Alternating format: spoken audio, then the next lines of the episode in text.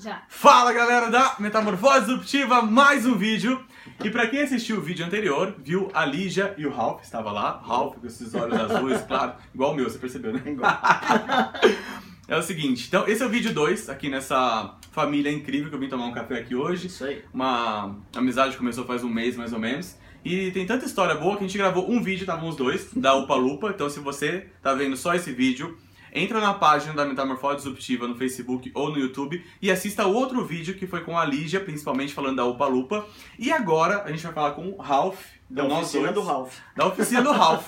E eu vou fazer a mesma coisa, Ralph. Eu vou Ok. sair de cena pra você falar à vontade, explicar o que você faz, como é e tal. Tá Beleza. bom? Então, tô aqui, ó. Ok.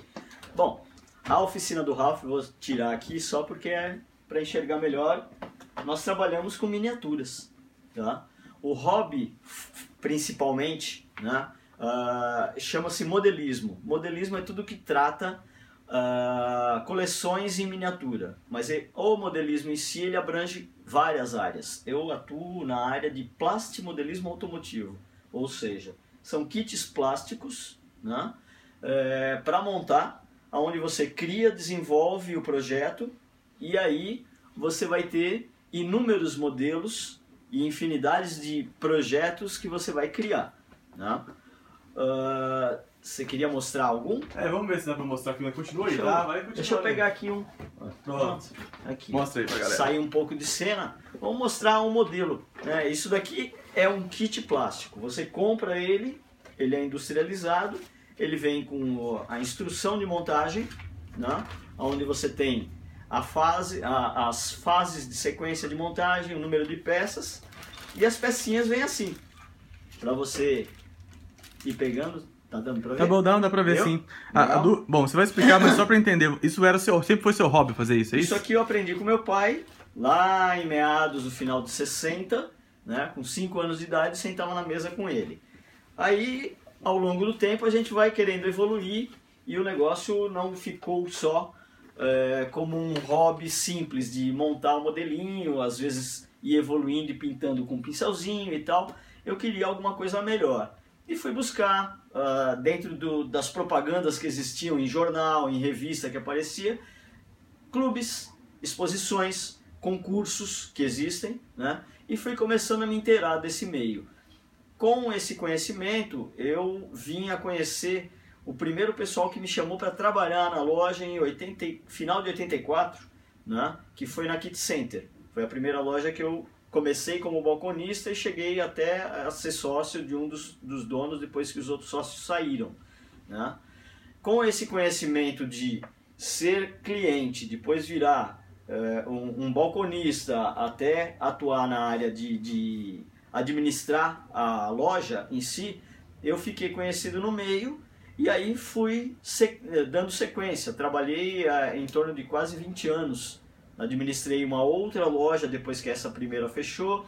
Aí depois dessa loja eu participei do projeto de criação da maior rede de lojas que o Brasil já teve, focado em plastimodelismo, em miniaturas em plástico, né? que foi a Hobby Trade Center, HTC Modelismo. Né?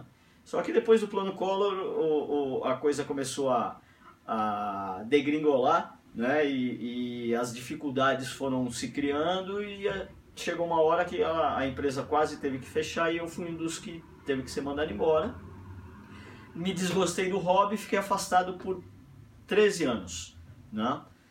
Atuei na área de vendas, marketing, eh, eventos e tal. E depois desse tempo todo, uma, uma nova crise, uma nova mudança de vida completa e tal, conheci a Lígia, né? Em um desses nossos eh, eh, nossas procuras pelo ser interior, né? Aquela busca in- incessante que, que o ser humano tem em se conhecer, em se provar e tal. E nessas buscas a gente se encontrou e eh, comecei a atuar na, na, na né, como um, um- um mentor ali, aj- ajudando nela no que dava para fazer, até que aflorou novamente, pô, precisamos montar alguma coisa. E aí ela veio aquela pergunta, o que você gosta? O que você queria fazer quando era criança e tal? O hobby Virou foi negócio. a primeira coisa que veio, mas eu falei, eu não quero simplesmente montar alguma coisa do que eu já tive. Tem que ter um propósito Né? E aí vem a outra pergunta: por que você está montando esse negócio? Qual a dor que você quer Resolver. resolver dentro disso? E a dor está sempre dentro de você. Você só vai atrair para o seu negócio é, clientes que estão afim, né, que têm afinidade e de energia naquela dor que você está querendo sanar.